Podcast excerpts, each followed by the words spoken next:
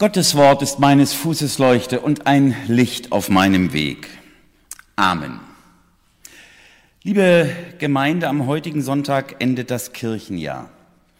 Im Volksmund sagt man zu diesem Sonntag Totensonntag, weil die Kirchen, so wie wir das gerade gemacht haben, an die Verstorbenen gedenken. Ein Tag, der uns unweigerlich auch daran erinnert, dass wir selber einmal sterben werden. Dem kann man kaum aus dem Weg gehen an diesem Tag oder wenn man zum Beispiel an einer Beerdigung teilnimmt. Unser Leben ist begrenzt. Ja, mitten im Leben sind wir vom Tod umfangen. Es kann jederzeit soweit sein. Im Kirchenjahr heißt dieser Sonntag Ewigkeitssonntag und nicht Totensonntag. Als Christinnen und Christen ist das für uns auch wirklich umgedreht. Mitten im Sterben, mitten im Tod sind wir vom Leben umfangen.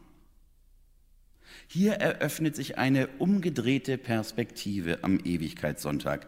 Nicht der Tod ist das Ende, dann ist nicht Schluss und aus, sondern das Sterben, der Tod ist vom ewigen Leben Gottes umfangen. Der letzte Sonntag im Kirchenjahr, der öffnet uns den Blick für das Neue, das kommt, für die Zukunft. Und dann fängt nämlich alles neu an nach diesem Ewigkeitssonntag, der erste Advent, Ankunft. Gott kommt uns entgegen, Schritt für Schritt, bis er dann da ist. Weihnachten feiern wir dann den entgegenkommenden Gott, der, der runterkommt, der, der zu uns kommt. Diese Welt, unser Erleben, der Tod, wird nicht das letzte Wort haben. Wirklich nicht. Und der heutige Predigtext, der führt uns in eine Situation, wo das ganz, ganz deutlich gemacht wird. Diese Welt wird nicht das letzte Wort haben. Der Tod, das Böse, das Schlechte, es wird nicht das letzte Wort haben. Advent und Weihnachten, da erinnern wir uns daran, Gott ist uns schon einmal entgegengekommen. Aber da kommt noch viel mehr. Am Ende der Zeit wird uns Gott noch einmal entgegenkommen. Und davon spricht eben der Text, den wir gerade so schön vorgelesen gehört haben. Wie wird das eigentlich sein im Himmel? Wie wird das eigentlich sein, wenn hier alles vorbei ist für uns? Es haben sich schon Hunderte, Tausende, wenn nicht Millionen Leute darüber Gedanken gemacht und ich habe heute auch nicht die letztgültige Antwort, ganz bestimmt nicht. Aber wir haben biblische Zeugnisse von Menschen, die von Gott begeistert wurden und die das aufgeschrieben haben. Smiller, du hast gerade gelesen, ein Mann hatte mal einen Traum Erwachsene sagen auch Vision. Der hat irgendwas gesehen. Wie und in welchem Wach- oder Schlaf- oder Geisteszustand, darüber will ich jetzt gar nicht spekulieren. Aber er hat etwas gesehen. Ich möchte nun erklären zu versuchen, ich möchte nun versuchen zu erklären, wie und was der Johannes da ähm, gesehen hat, visionär. Wie er das erlebt hat, weiß ich nicht. Aber was er gesehen hat, davon ist uns berichtet. Diese vielen Bilder möchte ich aufleuchten lassen. Zunächst einmal, ich sah einen neuen Himmel und eine neue Erde. Hier beamern wir gerade ein Bild von unserer guten alten Erde an die Wand. Der alte Kosmos, sagt der, der da etwas sieht, der ist verschwunden. Man muss sich das vorstellen. Plupp ist er weg. Wie er weg ist, weiß ich nicht. Aber der Seher, der Johannes, der diese Vision hat, der diesen Traum hat, der sagt, das wird so nicht mehr sein. Ich sah einen neuen Himmel und eine neue Erde. Der kommende Herr gießt nicht neuen Wein in alte Schläuche. Das macht er nicht. Gott ist viel radikaler als jedes Weltverbesserungsprogramm. Der fängt noch einmal ganz von vorne, ganz neu an. Neue Himmel, neuer Himmel, neue Erde. Jetzt könnte man denken, na gut, dann können wir ja diesen Globus vor die, vor die Wand fahren lassen, wenn sowieso alles neu wird. Die Offenbarung will unser Handeln in keiner Weise lähmen, sondern sie will uns ausrichten. Der, die neue Erde, der neue Himmel, Leute, das lasst euch, lasst euer Ziel sein. Alle Aktivität der Christen hat den Sinn, in dieser Welt schon mal deutliche Signale zu setzen. So wird das in der neuen Welt Gottes. Wenn wir also auf dieser alten Welt leben, dann sollen und können und dürfen wir Zeichen aufsetzen, setzen, so wird das in der neuen Welt Gottes sein. Und das Meer war nicht mehr. Das ist mein Freund Henning. Am Freitag war ich mit ihm, also ich meine, das ist ein Bild am Meer, das ist am Freitag gemacht. Ähm, es war ein Traumtag. Und wenn ich als Wassersportler höre, dass das Meer nicht mehr ist, dann kriege ich jetzt schon Depressionen. Ne? Und hier, die Ostfriesen auch, die gerne an der Nordsee sind und so, keine Frage. Was bedeutet das, das Meer ist nicht mehr? Das Meer ist nicht mehr. Man muss wissen, dass das Meer nicht so positiv gefüllt ist wie für uns beide oder für noch, für noch viele andere hier. Das Meer war für die damaligen Menschen, die das Wort Meer gehört haben, nicht ein Ort des Segens, nicht ein Ort der Erholung, nicht ein Ort des Durchatmens, sondern das Meer war die Brutstätte des Satanischen, des Bösen. Da unten im Meer, da lebt der Teufel und der wird dich kriegen und der wird dich holen. Und deswegen, wenn der Johannes sagt, das Meer ist nicht mehr, da kann man richtig aufatmen. Da kann man das machen, was wir normalerweise am Meer machen. Durchatmen, da ist die Angst plötzlich weg. Man muss bedenken, dass die, die diese Worte zuerst gehört haben, das waren verfolgte Christinnen und Christen. Die wurden genommen und den Löwen vorgeworfen, dass die Löwen sie fressen. Die hatten Angst vorm Leben. Die haben gesagt, ich will nicht mehr, ich kann nicht mehr. Die wurden verfolgt, die wurden fertig gemacht in der Schule, im Beruf. Und dann haben sie gebetet, Jesus, Jesus, bitte komm doch schnell, schnell. Und dann hat Johannes geträumt, diese Vision gehabt, ja, wenn er wiederkommt, dann wird das Meer nicht mehr sein. Es ist vorbei. Liebe Erwachsene, die Offenbarung des Johannes ist ein durch und durch seelsorgerliches Buch der Bibel. Durch und durch. Denen, die Angst vom Leben haben, denen, die Sorge haben, denen sagt es, das Böse ist nicht mehr. Das Meer ist nicht mehr seelsorgerlich. Aufatmen.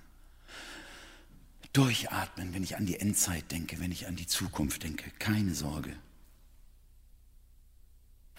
Gott wird einen neuen Himmel und eine neue Erde schaffen und das Meer ist nicht mehr. Liebe Gemeinde, der christliche Glaube ist, keine Weltverbe ist kein Weltverbesserungsprogramm. Unser Glaube ist auch keine Ideologie. Und wir sind auch keine verkappte politische Partei, um im Namen des Christentums Einfluss zu erlangen. Aber keinesfalls will uns die Offenbarung in unserem Handeln lähmen. Ach, wir können die Welt sowieso nicht retten. Sind zu viele Dinge, die da problematisch sind. Das würde unserem Schöpfungsauftrag und dem Schöpfer diametral widersprechen, komplett. Christinnen und Christen sind auf, ausgerichtet auf diese neue Welt. Das Meer ist nicht mehr. Das wird unsere ewige Zukunft bestimmen. Das Böse ist nicht mehr. Und deswegen werden wir als Christinnen und Christen schon in dieser Welt Zeichen aufsetzen gegen das Böse. Ja, wir werden es bekämpfen. Wir werden lauter Gutes dagegen setzen und sagen, schaut mal Leute, so wird das in Gottes ewiger Welt. Was wäre das für ein dummer Widerspruch, wenn wir gläubig innerlich auf das Neue, auf den neuen Himmel und die neue Erde warten und uns äußerlich verhalten, als wären wir gerade aus dem Meer gestiegen. Nein, als Gläubige sorgen wir schon jetzt dafür, dass Menschen das erleben. Das Meer ist nicht mehr.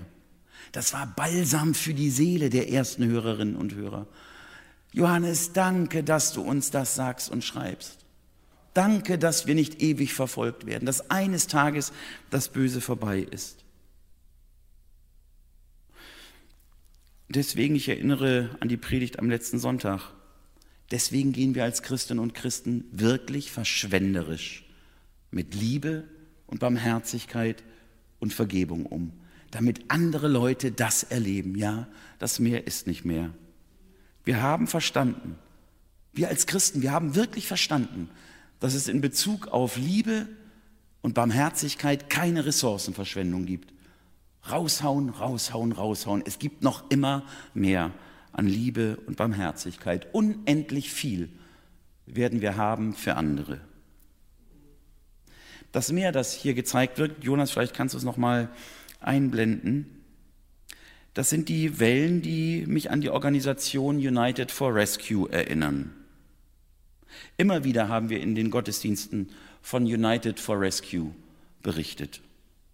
Viele Menschen, Kinder, ihr erinnert euch wahrscheinlich an das Schiff, das da auf dem Mittelmeer ist und Leute aus dem Mittelmeer holt. 350 Menschen wurden gerettet. Und es ist ein Skandal. Es ist wirklich böse, dass es seit über 50 Tagen in Italien festlegt. Mit dummen, vordergründigen Argumenten, dass da irgendwas an der Technik nicht stimmt. Und die Mängel an der Technik wurden beseitigt. Und die italienischen Behörden setzen dieses Schiff noch immer fest. Das kann doch nicht sein. Aus dem bösen Meer möchten Menschen, die sich dort engagieren, andere retten. Das Meer ist nicht mehr. Es darf keine Macht mehr haben über Menschen. Ein Rettungsschiff zu schicken, das ist Balsam für die Seele für die Seelen, die da an Bord geholt werden, für das Leben der Menschen. Und selbstverständlich ist das ein Zeichen für die kommende Herrschaft Gottes. So wird es sein. Keine Menschen werden mehr ertrinken. Das Böse ist nicht mehr.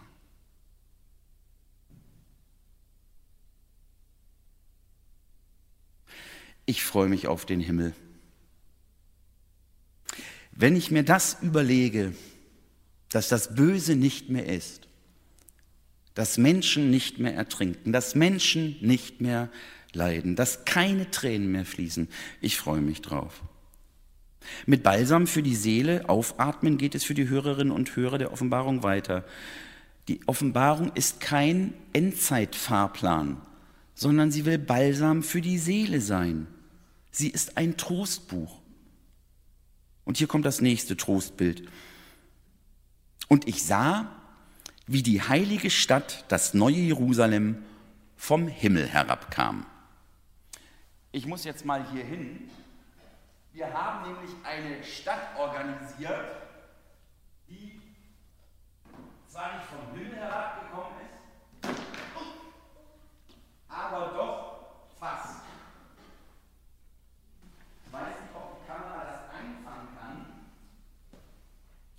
kann sie. Die Familie Kessler war so nett und hat uns eine Lego-Stadt gebaut. Ähm, Auftrag war, seid so nett und baut doch mal die schönste Stadt. Ihr Kinder, wenn ihr in Kohorten seid und so, könnt ruhig näher vorkommen ähm, und euch das angucken oder rangehen und könnt mal sehen, was sagen, was ihr da seht, wenn ihr Lust habt. Wir haben auch noch einen WhatsApp-Gruß von den äh, Kesslers bekommen. Äh, moin Carsten und so weiter. Ähm, so, unsere Stadt wurde von fünf Bauherren und Damen gebaut, deshalb ist sie mit unterschiedlichsten Baustilen entstanden.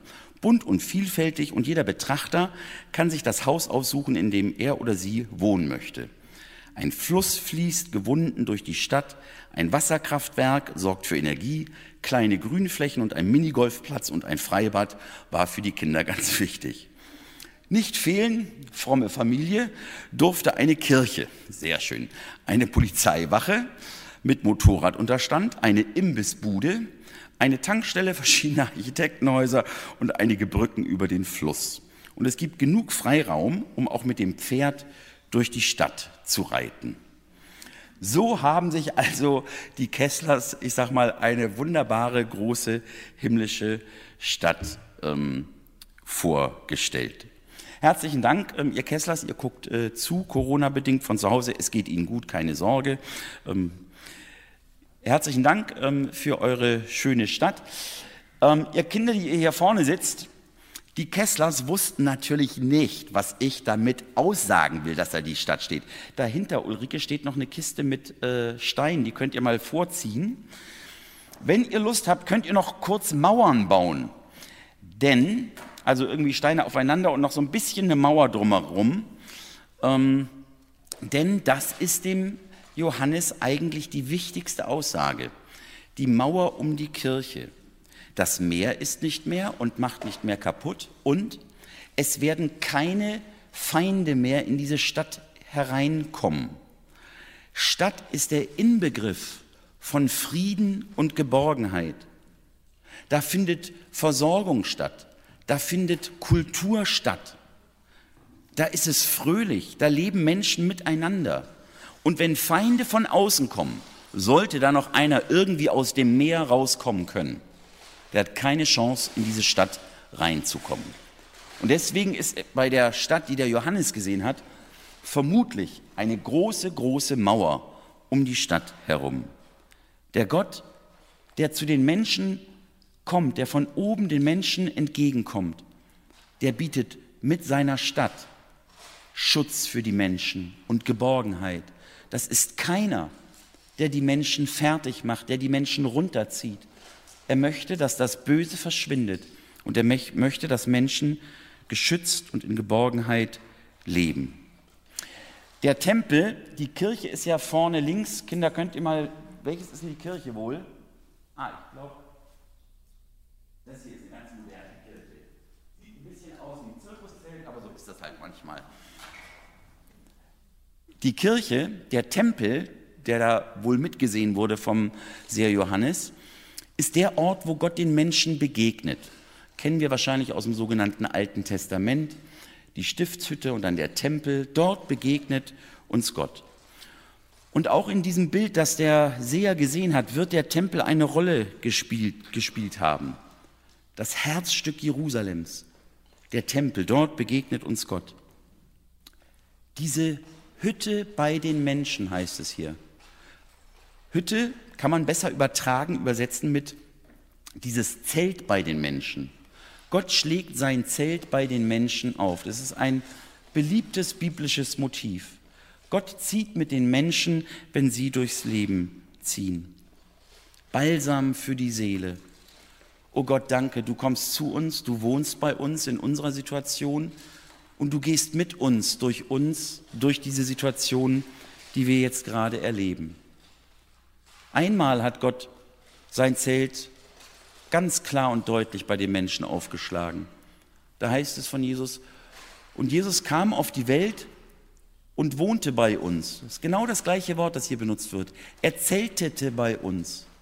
In Jesus Christus hat Gott deutlich gemacht, ihr Menschen, ich bin an eurer Seite. Ich lasse euch nicht allein. Ich begleite euren Lebensweg. Wenn ihr da eine Mauer so langsam aber sicher baut, dann gibt es Leute, die sagen, lasst uns das alte Jerusalem auf dieser Welt wieder aufbauen. Und wenn es dann ganz fertig ist, dann wird es wahrscheinlich so sein, dass die neue Erde und der neue Himmel kommt. Dem muss ich aus meiner Sicht widersprechen. Wenn wir an dem irdischen Jerusalem bauen, um es irgendwie zu haben, dann bauen wir von unten nach oben. Und das ist nicht die Richtung Gottes. Die Richtung Gottes ist immer von oben nach unten. Ich sah das neue Jerusalem herabkommen vom Himmel. Gott ist der, der immer von oben nach unten kommt. Von unten nach oben kann eigentlich nur zum Turmbau von Babel führen. Alles nur menschlich aber Balsam für die Seele, dass Gott von oben nach unten kommt, zu den Menschen und bei ihnen wohnen will. Kinder, ich muss euch leider kurz unterbrechen. Ähm, ihr könnt nachher noch weitermachen, lasst mal genauso stehen. Wir brauchen jetzt hier Platz, weil die Bilder, die der Johannes hat, die gehen noch weiter. Der sieht noch etwas anderes. Und jetzt bitte ich die Familie Eisenzimmer hier nach vorne. Das ist heute ein sehr, sag ich mal, anschaulicher Predigtext und das musste auch für mich zumindest veranschaulicht werden. Ulrike Eisenzimmer.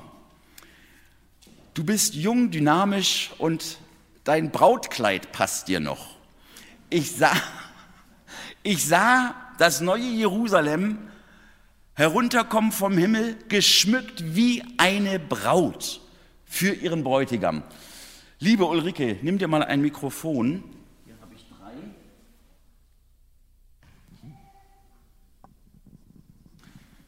Wir haben gedacht, wenn ich Ewigkeitssonntag wäre, dann hätten wir auch dich gefragt, dass du es anziehst. Aber was zu weit geht, geht zu weit. Ulrike, ähm, wie lange ist es her, dass du dieses Kleid erstmals getragen hast? 2006. 14 Jahre, okay. Genau. Es ist ja immer aufregend, wenn man hier vorne auf diesem Podium steht. Kinder, wie findet ihr das Hochzeitskleid eurer Mutter? Sehr schön. Sehr schön. Ähm, hast du es auch schon mal gesehen, als sie es anhatte? Äh, nur auf dem Foto leider. Nur auf dem Foto? Äh, sie hat es anprobiert, Ulrike. Sitzt noch gut?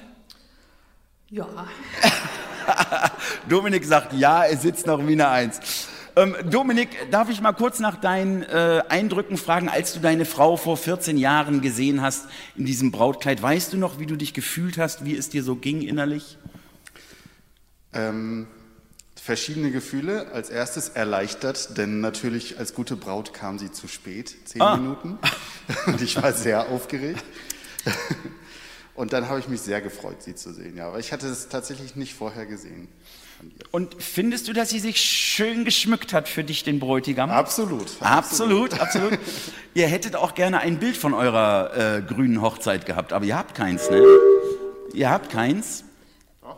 Doch? War schon dran gerade. Nee. Nee. Das ist, ähm, genau, unsere Hochzeit war eine Studentenhochzeit. Wir haben, äh, es war low budget in jeder Hinsicht, äh, hat irre Spaß gemacht und war total schön, aber wir haben zum Beispiel keinen Fotografen gehabt ähm, und äh, ja, eine Freundin hat ein paar Fotos gemacht, aber nicht in dem Sinne, wie man, wie andere vielleicht Fotos machen. Und wir haben das nachgeholt, als wir letztes Jahr im Februar unsere Petersilienhochzeit gefeiert haben. Da haben wir äh, unsere Sachen angezogen und sind zu einem Fotografen gegangen. Wunderbar. Und das sehen wir jetzt, also äh, nach zwölfeinhalb Jahren. Ne? Genau. Ähm, ja, ich finde ganz schick. Ne? Also der Bräutigam hat sich ja auch schick gemacht für die Braut. Ähm, und der hat, ah, oh, da ist sie äh, nochmal als Petersilienbraut. Äh, ähm, Ulrike, dieses Hochzeitskleid, ähm, würdest du es heute nochmal äh, so dir besorgen? Ähm, ich finde, die Brautmode ist ja immer eine Mode ihrer Zeit. Und wenn man Kleidern aus den 80ern anguckt, ist das ein ganz anderer Stil als dann in den 2000ern, wo ich meins ausgesucht habe. Damals waren Zweiteiler total in, also das ist auch ein Zweiteiler. Heutzutage trägt man eher Kleider so aus einem Stück, was ich auch sehr, sehr schön finde. Ähm, aber ja, meins ist auch schön. Es war damals sehr pragmatisch als Studenten ich hatte meinen Kopf voller Prüfungen und das Brautkleid habe ich auch einfach ausgesucht. Ähm, ja, ich habe mich als Braut schön gefühlt damit.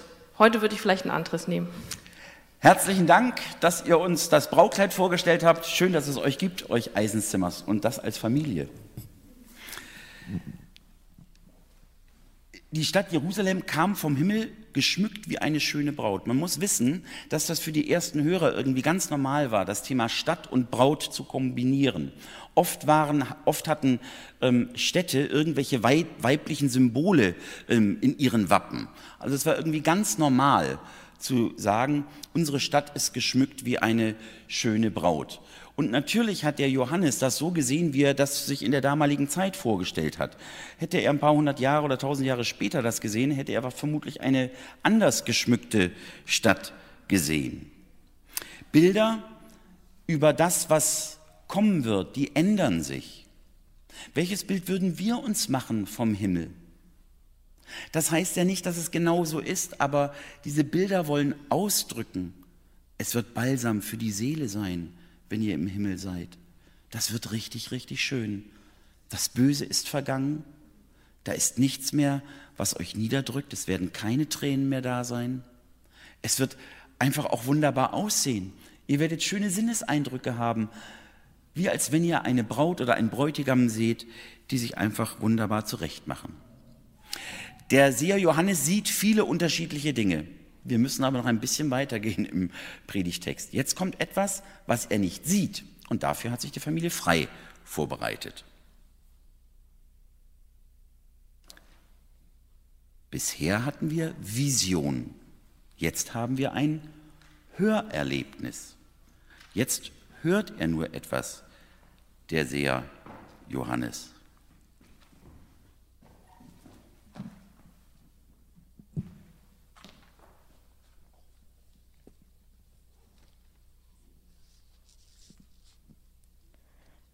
Wir lesen jetzt einen Text aus der Bibel.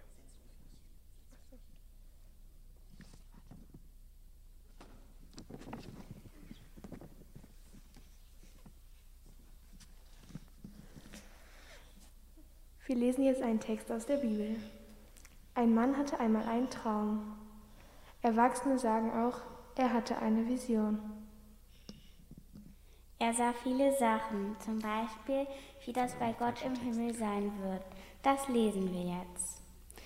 Ich sah einen neuen Himmel und eine neue Erde, denn der vorige Himmel und die vorige Erde waren vergangen und auch das Meer war nicht mehr da. Ich sah, wie die heilige Stadt, das neue Jerusalem, von Gott aus dem Himmel herabkam, festlich geschmückt wie eine Braut für ihren Bräutigam. Eine gewaltige Stimme hörte ich vom Thron her rufen. Hier wird Gott mitten unter den Menschen sein. Er wird bei ihnen wohnen und sie werden sein Volk sein. Ja, von nun an wird Gott selbst in ihrer Mitte leben. Er wird ihnen allen Tränen abwischen. Er wird kein Tod mehr geben, kein Leid, keine Klage und keine Schmerzen. Denn das, was einmal war, ist für immer vorbei. Stopp, danke, ich unterbreche euch kurz. Da sind wirklich wieder mal Dateien durcheinander gekommen. Das hört der Seher Johannes. Könnt ihr das noch einmal wiederholen, Elska? Hier wird Gott mitten unter den Menschen.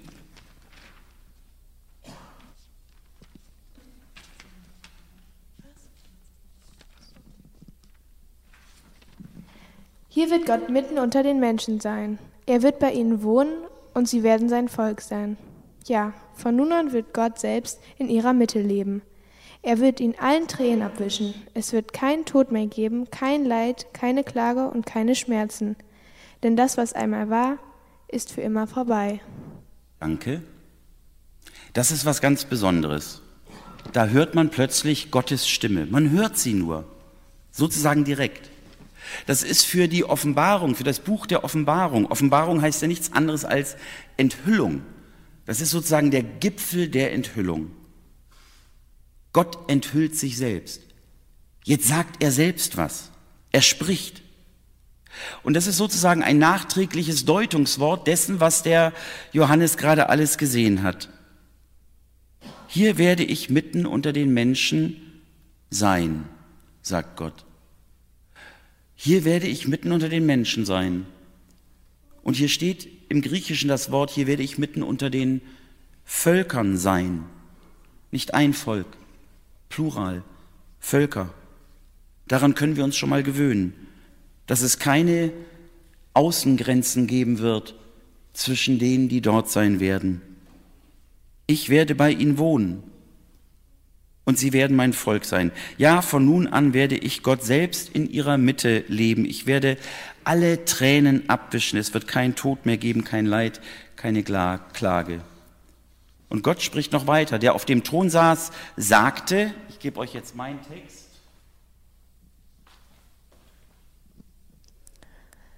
Sieh doch, ich mache alles neu.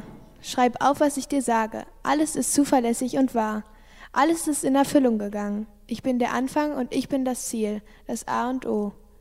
Allen Durstigen werde ich Wasser aus der Quelle des Lebens schenken. Wer durchhält und den Sieg erringt, wird dies alles besitzen. Ich werde sein Gott sein und er wird mein Kind sein.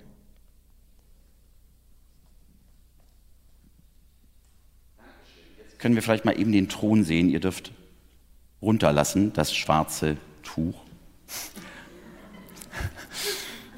sozusagen die Dreieinigkeit. Das war nicht so geplant, ähm, die da auf dem Thron sitzt. Danke, tut mir sehr leid, da sind Dateien durcheinander gekommen. Das passiert manchmal. Wir müssen noch besser uns absprechen. Nicht wahrscheinlich an mir. Danke, dass ihr das gemacht habt. Eine Familie sitzt hier noch die ganze Zeit und denkt, oh meine Güte, es kommt noch ein Bild, liebe Gemeinde. Das schaffen wir noch. Auch das ist ein mutmachendes Bild. Ähm, wo habt ihr euren Bruder heute gelassen? Greta und Smilla, könnt ihr bitte mal nach vorne kommen? Ich habe euch hier eine Tafel mitgebracht mit A bis Z. Ihr großen Mädels könnt ja bestimmt schon das Alphabet sortieren. Seid ihr mal so nett? A bis Z. Kriegt ihr hin. Wir haben ja genug Lehrerinnen hier und Lehrer. Ne? Also, wenn ihr möchtet, könnt ihr auch noch irgendwie was Pädagogisches sagen. Wie sage ich das jetzt? Also ähm, fühlt euch irgendwie so, dass ihr jetzt A, B, C, D, klappt gut, Greta. Vom Thron hören wir noch Gott sprechen, ich bin A und O, Anfang und Ende.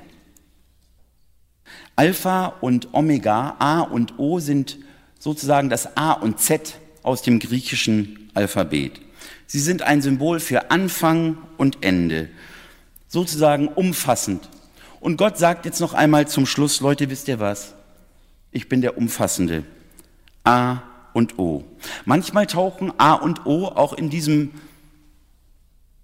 Christusmonogramm auf. Findet man ganz oft in Kirchen, dass dann hier noch das A ist und das Omega. Macht deutlich, Christus die Mitte der Zeit. Und Gott umfasst diese ganze Zeit. Gott hält alles zusammen. Er ist Anfang und Ziel.